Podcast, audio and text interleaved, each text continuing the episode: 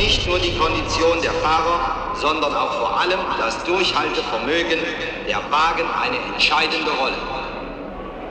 Die Fahrer bitte sofort in ihren Wagen Platz nehmen.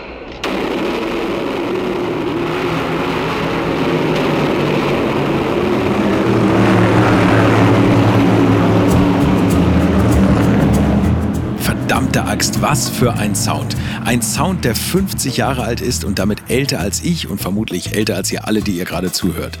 Es ist der Sound einer vergangenen Ära, der zumindest bei mir einen wohligen Schauer auslöst. Und ich meine tatsächlich frisches Benzin und verbrannten Gummi zu riechen und dabei die Hitze des Asphalts der Rennstrecke im Gesicht zu spüren. Vielleicht wisst ihr, was ich mit dem Geruch meine, wenn ihr heutzutage hinter einem alten Wagen oder Motorroller herfahrt, jeder duftet ein bisschen anders, jeder klingt anders im Vergleich zu den heutigen seelen- und gesichtslosen Autos. Mein Name ist Carsten Arndt und meine Passion sind Autos. Und zwar nicht irgendwelche, sondern Autos mit Geschichte. Und die Geschichte wird nicht von Gegenständen geschrieben, sondern von Menschen. Daher ist es meine Berufung, mit den Menschen hinter den Geschichten zu sprechen. Das mache ich ziemlich ausgiebig und seit Jahren in meinem Podcast Alte Schule. Ja, und hier in dieser besonderen Audioshow extra für euch und zu einem ganz besonderen Auto. Zu einem Rennauto, das, wenn es sprechen könnte, die wohl verrückteste Geschichte der automobilen Rennwelt vom Stapel lassen würde. Naja dann. Willkommen bei der wilden Suche nach dem 50 Millionen Dollar Auto.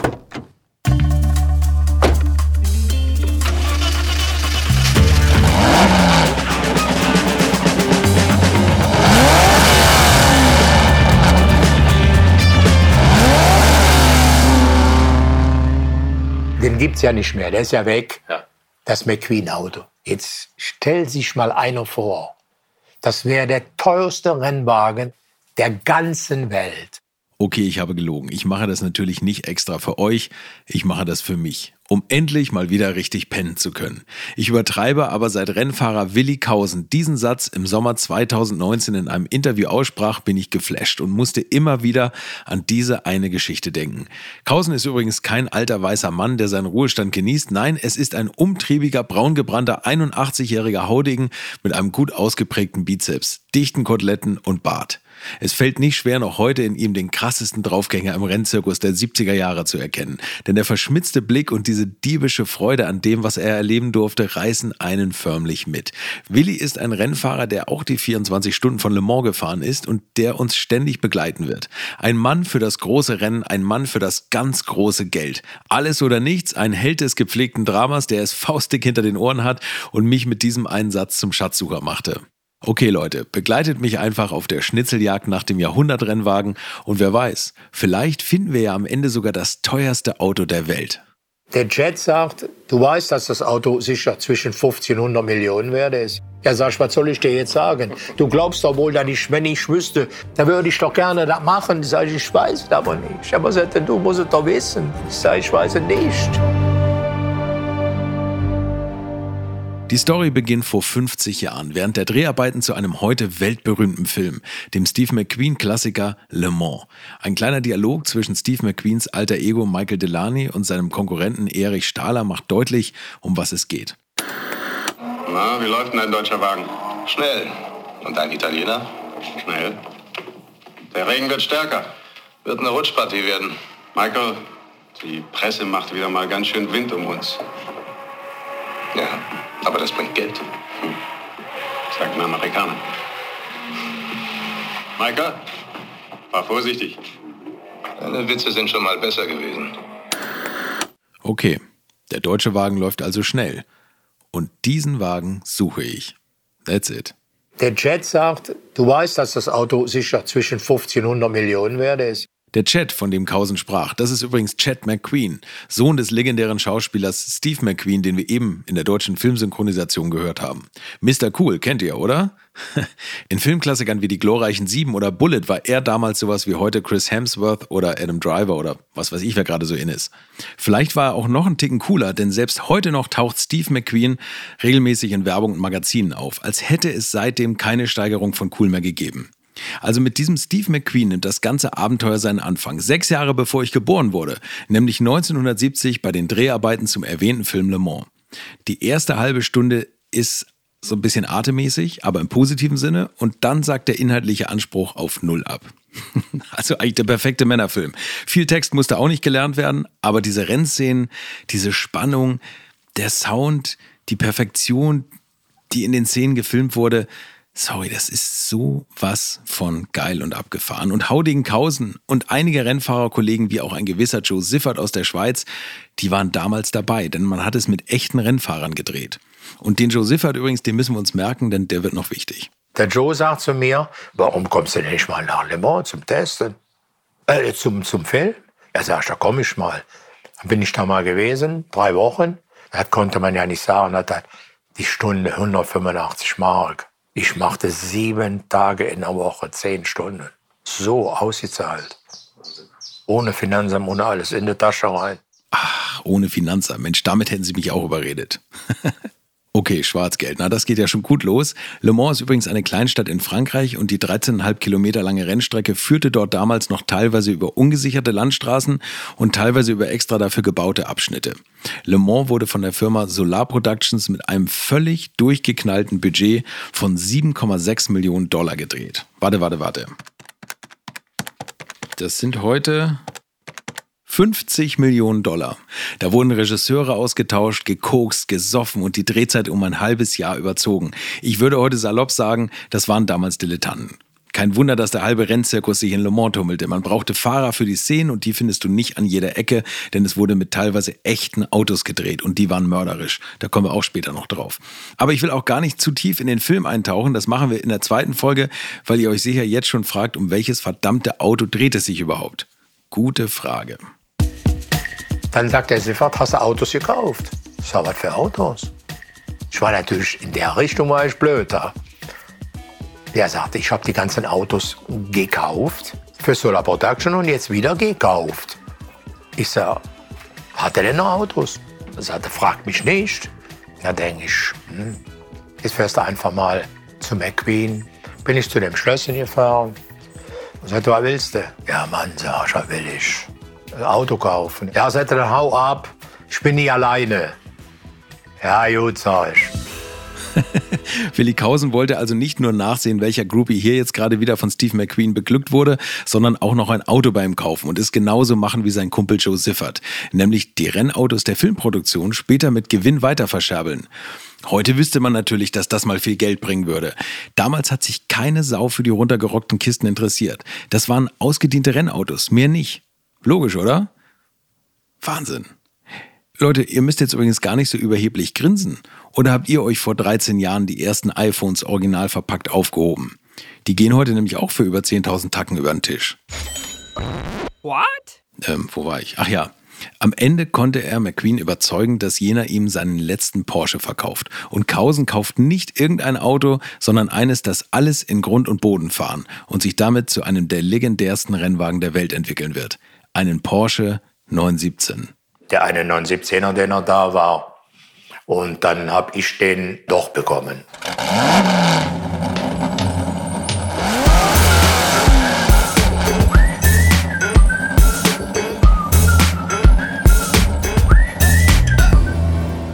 Gut, Porsche hat der eine oder andere von euch vielleicht schon mal gehört. Die rollenden Therapeuten, die einem bei der Midlife Crisis über den Berg helfen.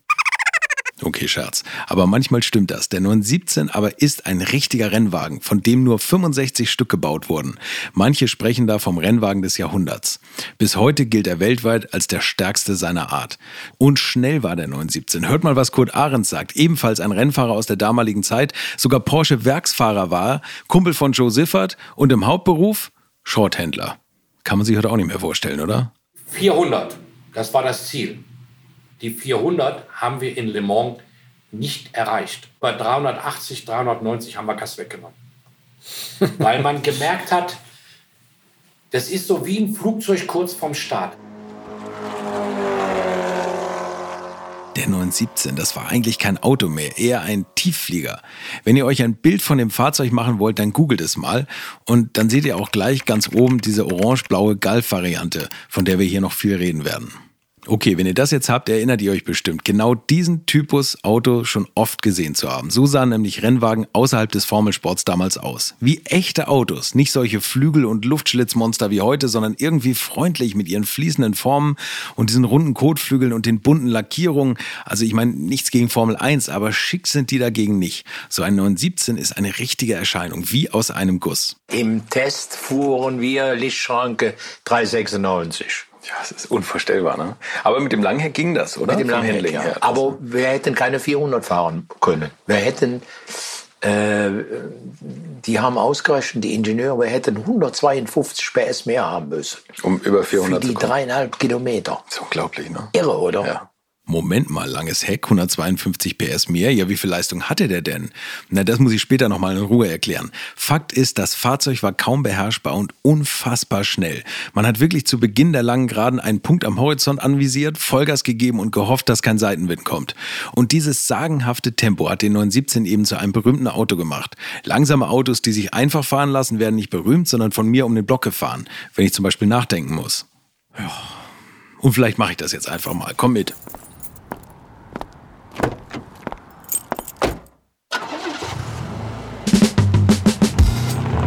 War man damals eigentlich so versessen auf das Auto und ist es heute noch? Was ist so besonders an dem Porsche 917? Wie wird so ein Kult eigentlich geboren? Klar, mir gefallen sehr viele Autos, glaubt mir. Aber was macht gerade den 917 so besonders? Ich meine, es gibt doch alte Rennwagen zuhauf. Aber wer erinnert sich jetzt an Lola T70 oder, oder Matra oder was weiß ich, was es noch alles gab? Nein, Porsche 917, da sind sie alle hinterher. Ein wichtiger Grund ist der Erfolg der Marke Porsche und des berühmten Chefkonstrukteurs Ferdinand Piech. Man muss sich vorstellen, dass Porsche damals eine reine Sportwagenschmiede war und nicht wie heute vom SUV bis zum quasi Pampers Bomber alles herstellt und Milliardenumsätze einfährt, sondern das war eine richtig kleine Klitsche. Und Piech war damals jung und extrem ehrgeizig, entstammte er doch einer Ingenieursdynastie. Die Mama war nämlich Tochter von Ferdinand Porsche und der hat ja unter anderem den VW Käfer erfunden. Alles klar? Gut.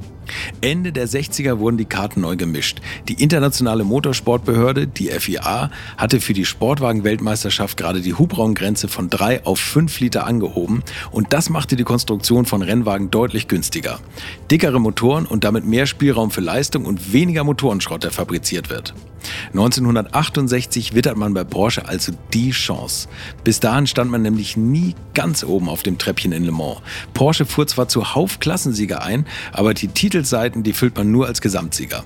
Die Motoren waren bis dahin einfach zu klein und zu schwach und jetzt kam Piech ins Spiel. Sein Ziel, innerhalb eines Jahres einen Supersportwagen zu entwickeln, der mit 400 km/h allen davon knallt.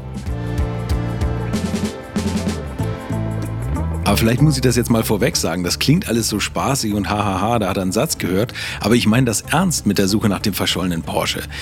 Ich meine, Leute, das ist der Traum überhaupt. Also das, wo jeder sagt, das gibt's heute so gut wie gar nicht mehr. Diese, diese sogenannten Scheunenfunde.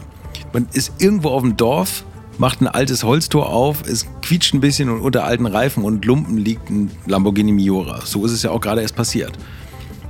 Und natürlich interessiert mich nicht das Geld. Ne, ist klar, 50 Millionen hätte ich schon auch gerne, die würden mich theoretisch interessieren, aber ich hätte sie ja eh nicht. Nein, es wäre eine Sensation, die jeden Journalisten kicken würde. Und ihr seid doch jetzt auch angefixt, oder? Und Kausen hat mir übrigens noch mehr erzählt zu dem Auto, was der Grund war, weshalb ich Anfang 2020 sogar nach Argentinien fliegen wollte. Er steht irgendwo im Busch.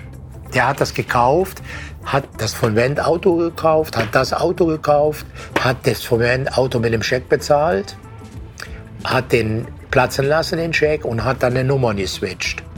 Und ist dann als Drogen, Ortega hieß der. Und der ist als Drogenboss verhaftet worden. Der hat dann irgendwo im Busch liegen. Irgendwo liegt das Ding. Da muss man sich mal vorstellen. Wa- wa- wa- Warte, warte, warte. Im Busch in Argentinien mit Drogenbossen und 50 Millionen. da fällt mir was aus dem Gespräch mit einem Autodetektiv ein, den wir noch öfter hören werden. aufpassen. Diese Leute sind gefährlich, diese Leute sind skrupellos. Ich habe Fälle gehabt, da wurden Informanten, da wurde eine Handgranate in ein Haus geschmissen. In, in Holland ist ein Autohändler, der auch Rennfahrer war, schon fünf Jahre verschwunden. Okay, genug Runden gedreht. Mit Argentinien war es dann aber nichts wegen Corona. Ich hatte den Flug schon gebucht und war immer so ein bisschen hin und her gerissen. Kann man noch fliegen? Kann man nicht mehr fliegen? Hm, will man im Ausland sein, wenn man krank wird? Naja, ihr wisst es ja, wie es ist. Und dann hat Corona doch zugeschlagen, beziehungsweise einem die Entscheidung abgenommen und ich musste zu Hause bleiben. Naja, jetzt muss ich mir erstmal ein Bier aus dem Kühlschrank holen. Teterete ist aber ein Astra. Moin, moin.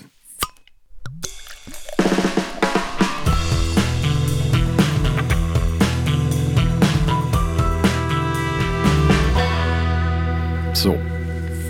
Da wir jetzt so nett zusammensitzen, wollte ich euch noch ein bisschen was zum Porsche 917 erzählen, was ich so zusammengetragen habe. Langheck bedeutet einfach langes Heck. Das ist wie ein großer Heckspoiler und der drückt die Kiste an die Fahrbahn und sorgt dafür, dass die böse, böse Luftverwirbelung erst weit hinter dem Fahrzeug entsteht. Also durch die unterschiedlichen Strömungsgeschwindigkeiten der Luft oberhalb und unterhalb des Autos entsteht ein Unterdruck und das saugt das Fahrzeug praktisch auf die Straße. Langes Heck, viel Druck, kurzes Heck, etwas weniger. Dadurch ist das Langheck in den Kurven etwas langsamer, hat aber auf der Geraden extreme Vorteile. Der Hauptmangel damals war, dass wir riesige Schwierigkeiten hatten, das Fahrzeug am Boden zu halten. Was man äh, als Abtrieb braucht für riesige Geschwindigkeiten, das war uns unbekannt. Wir kamen also zum Vortraining nach Le Mans und ich kann mich erinnern, die erste Runde, wie ich an den Boxen losfuhr, und fahre die gerade runter, die eine ohne Schikane war, damaligen Zeit. Und da, da habe ich gedacht, na, kommt das Schild 400 Meter. Da denke ich, wieso haben die jetzt die Strecke verkürzt und, und, sagen das nicht? Auf die Idee, dass ich, dass ich so schnell war, dass ich bereits am Ende der Gerade war, da kam ich im ersten Moment überhaupt nicht.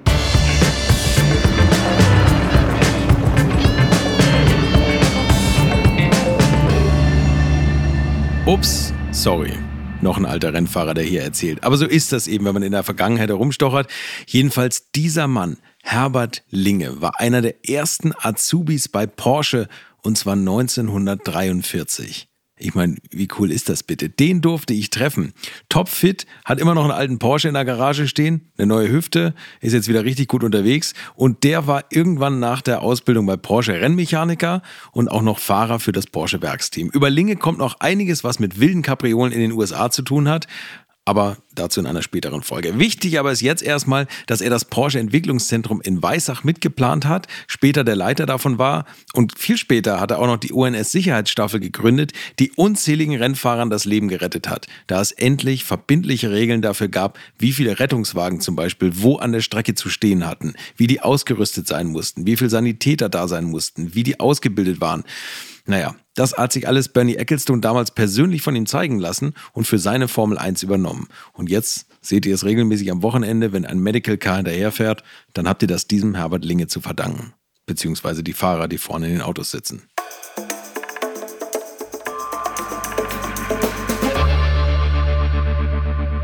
Kurt Ahrens, ihr erinnert euch, Rennfahrer und Schrotthändler, ist federführend an der Weiterentwicklung des 917 beteiligt. Im Oktober 69 trifft man sich für Testfahrten in Zeltweg in Österreich und Kurt Ahrens hat hier die Idee, das Heck ein bisschen zu verlängern. Da streiten sich ja auch alle drüber. Und jetzt wollen wir da gar nicht sagen, wer das gesagt hat. Auf jeden Fall von meiner Vision habe ich gesagt, Kinder, geht ins Dorf, wörtlich, ich bin Schrotthändler, holt eine Aluminiumtafel und poppt die hinten drauf. Also machen wir was. Egal. Diese Tafel kam nach fünf, sechs Stunden auf dieses Auto. Wer durfte fahren? Weder Redman noch Kino, nur wer da war. Ahrens, fahren Sie. Sie haben so lange gefahren mit dem, jetzt fahren Sie auch mit dem. Gänsehaut. Ich weiß genau, ich kriege jetzt noch Gänsehaut. Mit Mal dachte ich, das ist ein ganz anderes Auto.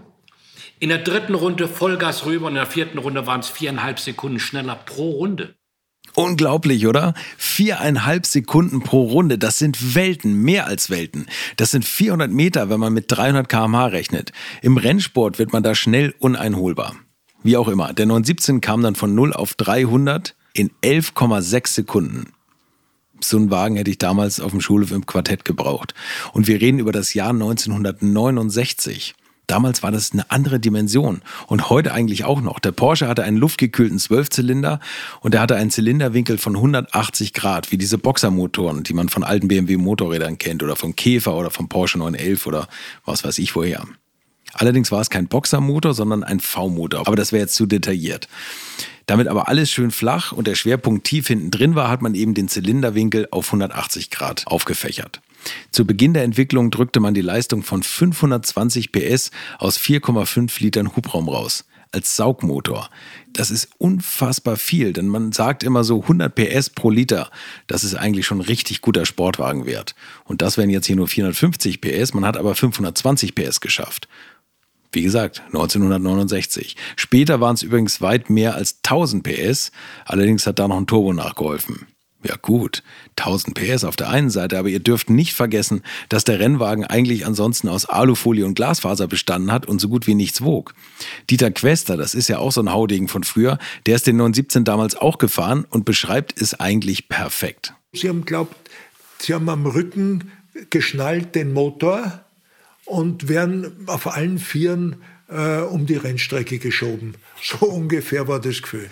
Das, das war also irre. Ja, servus. Also viel Spaß beim Fahren. Stabil war am Auto übrigens nur der Rahmen und der war echt cool. Das war ein Gitterrohrrahmen, eigentlich ein Gerüst, das das Fahrzeug zusammenhielt. Es bestand aus verschweißten Aluminiumrohren und da hat man sich etwas Spezielles einfallen lassen, um diese Konstruktion einfach prüfen zu können. Also es wurde erstmal alles dicht geschweißt, dass keine Luft mehr rauskommt. Dann wurden circa vier Ball Luft in die Röhren reingepresst mit so einem Autoventil, was man auch da reingeschweißt hat. Und später wurde bei jedem Tankstopp kontrolliert, ob der Druck nachgelassen hatte. Wenn ja, dann hätte man im Rahmen Risse gehabt und der Rahmen wäre nicht mehr zu gebrauchen gewesen. Ganz schlau eigentlich, oder? Aus meiner Astra-Dose ist auch der Druck raus. Schade eigentlich.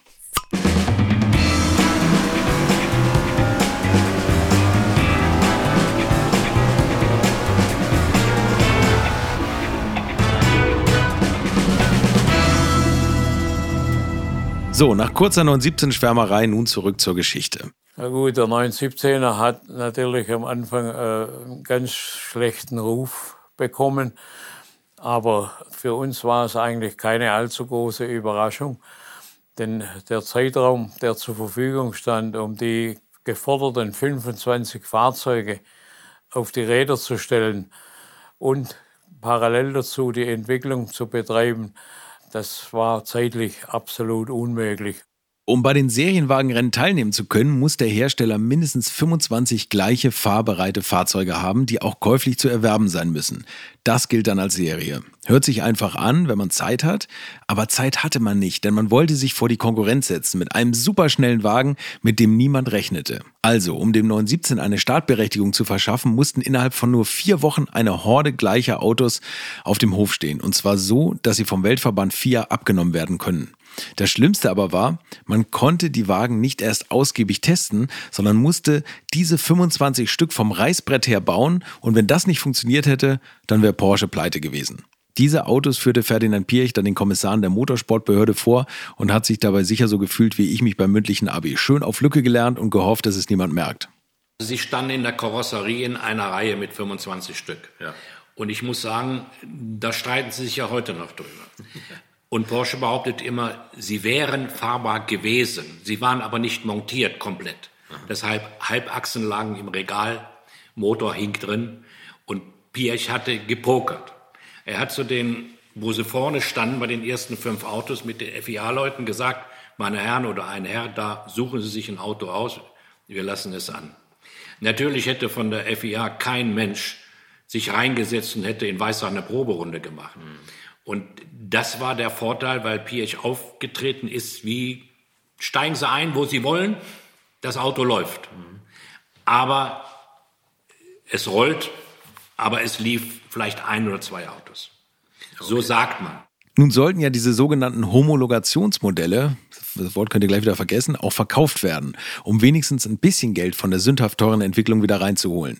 Dafür brauchte man aber auf Gedeih und Verderb den Sieg in Le Mans, denn Niemand kauft so eine Loserbude, die überall hinterherfährt. Ist doch klar.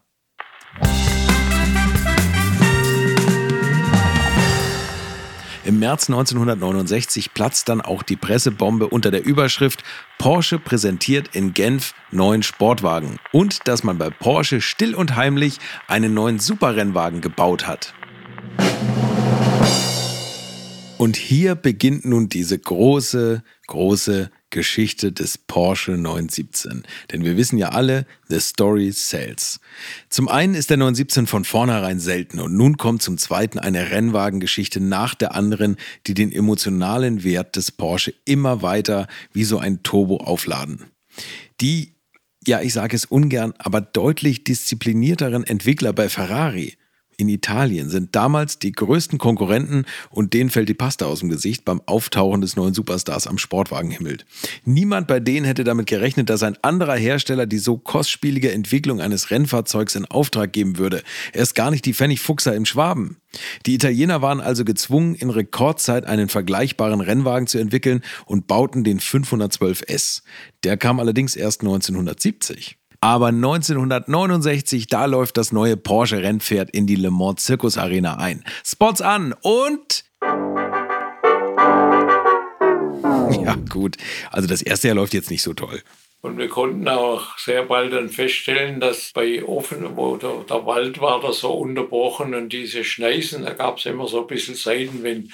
Und da konnte man fühlen, wie das Auto äh, anfängt abzuheben und man hat gehört, hinten die Hinterräder drehen durch. So jetzt ist er am Abheben. Man musste da also vom, vorsichtig vom Gas gehen, dass sich wieder beruhigt. Und äh, das hat auch dazu geführt, dass ein Joe Siffert, der damals einer der furchtlosen Rennfahrer der Zeit galt, schon nach zwei Runden gesagt hat, äh, das ist hier mit dem Auto zu gefährlich.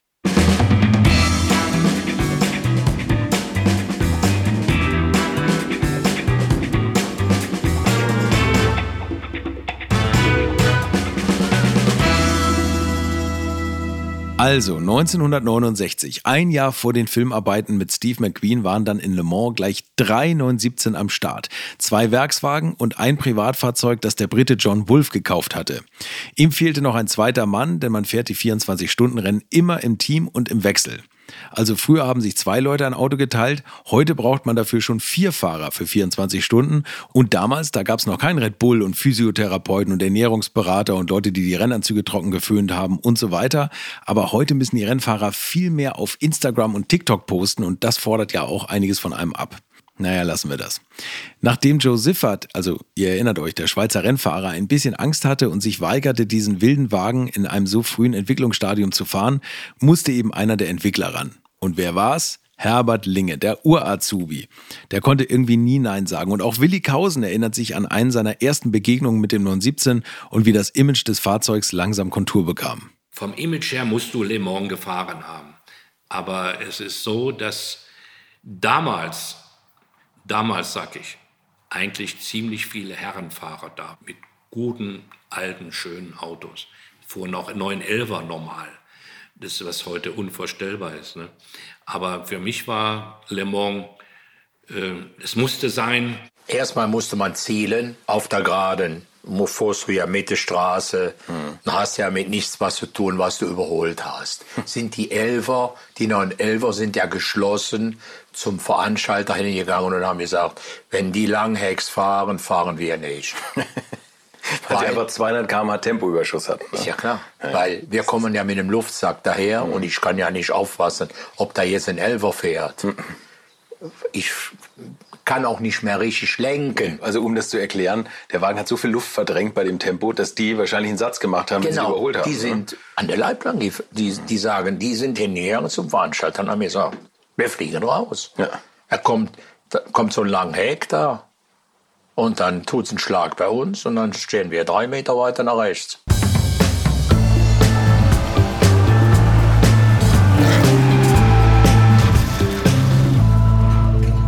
Bingo. Also, erster Kultstatuspunkt. Der 917 schiebt alle anderen, auch seine kleinen Brüder, die Porsche 911 von der Piste. Ziemlich prolliges Auftreten, aber manchmal muss man auch mal ein bisschen Ellenbogen im Rennen zeigen. Nach dem Training wird es ernst und das erste Rennen für die 917er stehen an. Der Privatbesitzer John Wolf bekommt Herbert Linger als zweiten Fahrer. Ich sollte dann mit dem Engländer fahren, der, der mit dem John Wolf. John Wolf, der hat ja zwei Englische, die sonst äh, mit auch mit großvolumigen Auto in Amerika fuhren, gefahren sind und die haben sich schon nach kurzer Probefahrt also geweigert, mit diesem Auto zu fahren und gesagt, dass ich ihnen zu gefährlich. Und dann im, im letzten Training kam der Herr Piech und hat gesagt, dass ich als zweiter Fahrer bei dem John Wolf mitfahren soll und ich soll auch den Start übernehmen. Und dann mhm. sagt er, Sie sind bei uns bei allen Autos als Reservefahrer gemeldet. Das, das wusste ich auch nicht. John Wolf aber wollte den Start unbedingt selbst fahren, obwohl er den Wagen wegen eines Verteilerdefekts im Training nie bei voller Leistung erproben konnte. Aber es war ja sein Porsche und deswegen war es auch seine Entscheidung, wer den Start fährt. Und wir haben dann den John Wolf gesagt, er muss sehr vorsichtig sein. Das war ein Riesenschritt nochmal mit voller Leistung, als wie, wie er war. Wir waren ja, ich glaube, zu den anderen beiden 17er waren wir 10 Sekunden oder so was langsamer. Das ist Welten. Ne? Naja, klar, klar. Und, äh, aber er war halt der Meinung, dass er als Privatmann mit einem solchen Auto die einmalige Gelegenheit hat, in, in Le Mans zu starten überhaupt und hat uns hoch und heilig versprochen. Auch Herr Piech hat versucht, es ihm auszureden, aber es ist ihm nicht gelungen, dass er hoch und heilig versprochen hat, er wird es anfangen gemächlich angehen lassen und sich im Laufe der Zeit an das Auto gewöhnen. John Wolf schlägt alle Warnungen in den Wind und natürlich kommt es zur Tragödie. Leider Gottes war das Ende schon in der ersten Runde und äh, das ist eine ganz für mich bis heute eine unglaubliche Geschichte, denn ich habe ihn noch gewarnt der soll nicht so dicht am Haus fahren. Denn ich habe einmal im Training war ich ein bisschen dicht und dann habe ich so vom Luftstau einen richtigen Schlag bekommen. Okay. Habe mich erschreckt, erst habe gedacht, ich habe die Hauswand gestreift, aber das war, ich war, oh Gott, das, war, das war nur die Luft. Und genau an dieser Stelle ist der Unfall passiert. Ist er tödlich verunglückt? Ja. Muss man sagen. Ne? Also er, hat, er ist dann abgekommen von der Strecke, er hat nichts berührt, aber das war genau das, was ich ihm vorher gesagt habe.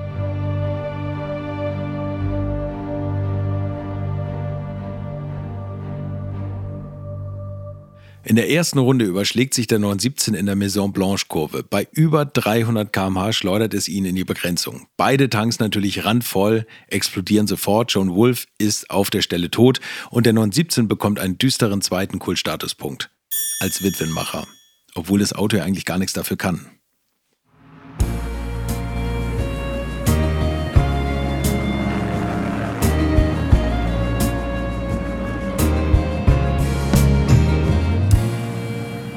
Wulff war bei dem Unfall übrigens nicht einmal angeschnallt. Könnt ihr euch das vorstellen? Denn bei dem Le Mans-Start sprinten die Fahrer über die Strecke zu ihren Fahrzeugen, springen hinein und schnallen sich erst später an, wenn das Startgetümmel ein bisschen vorbei ist.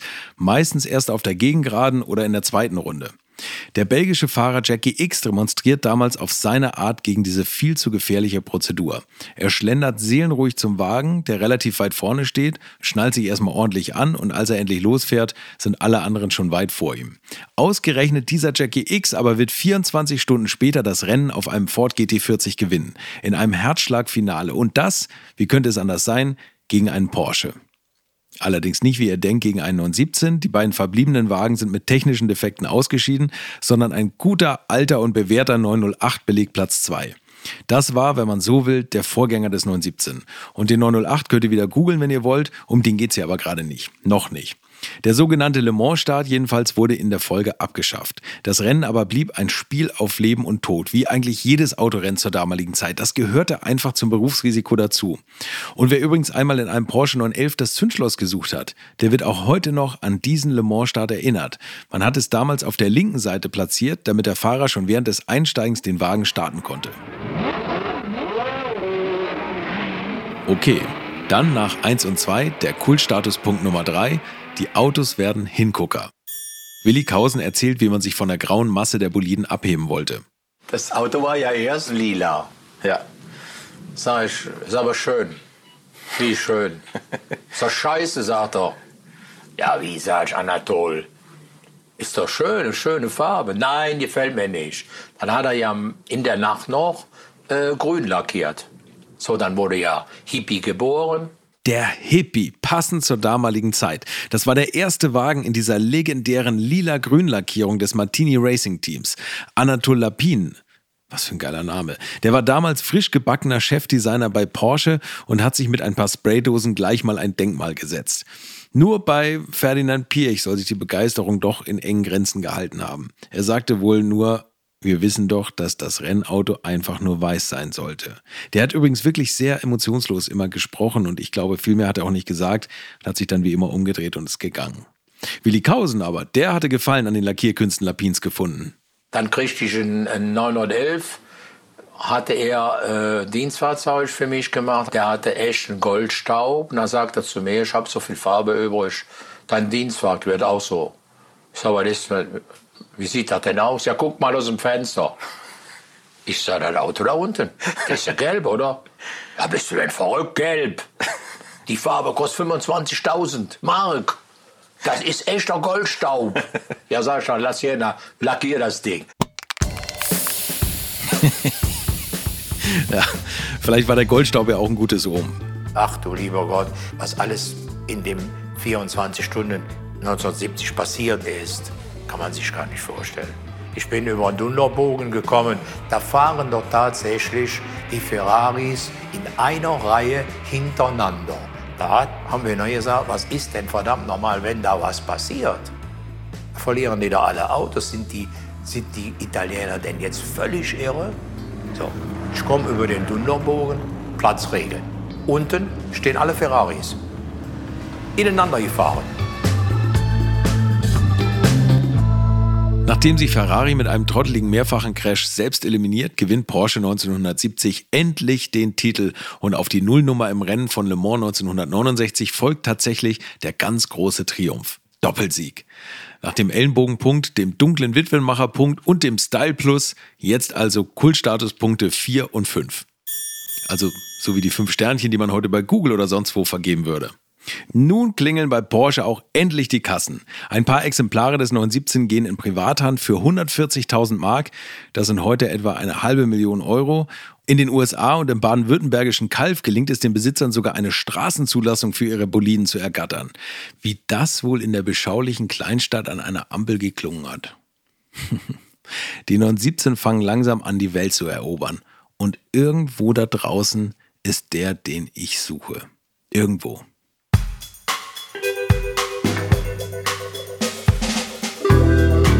Ich weiß, Leute, das war viel Information für den Anfang. Aber jeder gute Detektiv sammelt erstmal Indizien und Fakten für seine Ermittlungen. Und dann sagt mir ein ominöser Detektiv auch noch das. Die Geschichte glaube ich nicht. Oha. Aber ich glaube erstmal die Geschichte. Der 917 ist also angekommen und mit zwei Jahren 1970 schon ein Star. Ein Star, der wiederum Stars gefällt. Und so sucht sich Hollywood-Liebling Steve McQueen den Porsche 917 als Hauptdarsteller für seinen neuen Film aus. Le Mans. Kult auf Celluloid trifft Kult auf dem Asphalt. Aber das hört ihr in der nächsten Folge. Das 50 Millionen Dollar Auto. Mit mir, Carsten Arndt. Produziert von den Wake Words Studios. Redaktion und Texte Lutz Neumann. Redaktionelle Mitarbeit Carsten Weichelt und Elena Lorscheid. Korrespondentin Südamerika Catherine Flores. Schnitt und Sound Philipp Klauer. Cover Alex Schaffner. Executive Producer Wakeword Christoph Falke und Sven Rühlicke. Hallo nochmal. Wie ihr vielleicht merkt, ist dieser Podcast in Zeiten der Pandemie entstanden und stellt daher auch unseren damaligen Kenntnisstand dar. Danach ist viel passiert, was wir leider nicht mehr berücksichtigen konnten. Wir wollten euch mein Abenteuer mit dem 50 Millionen Dollar Auto aber trotzdem nicht vorenthalten, also viel Spaß beim Weiterhören.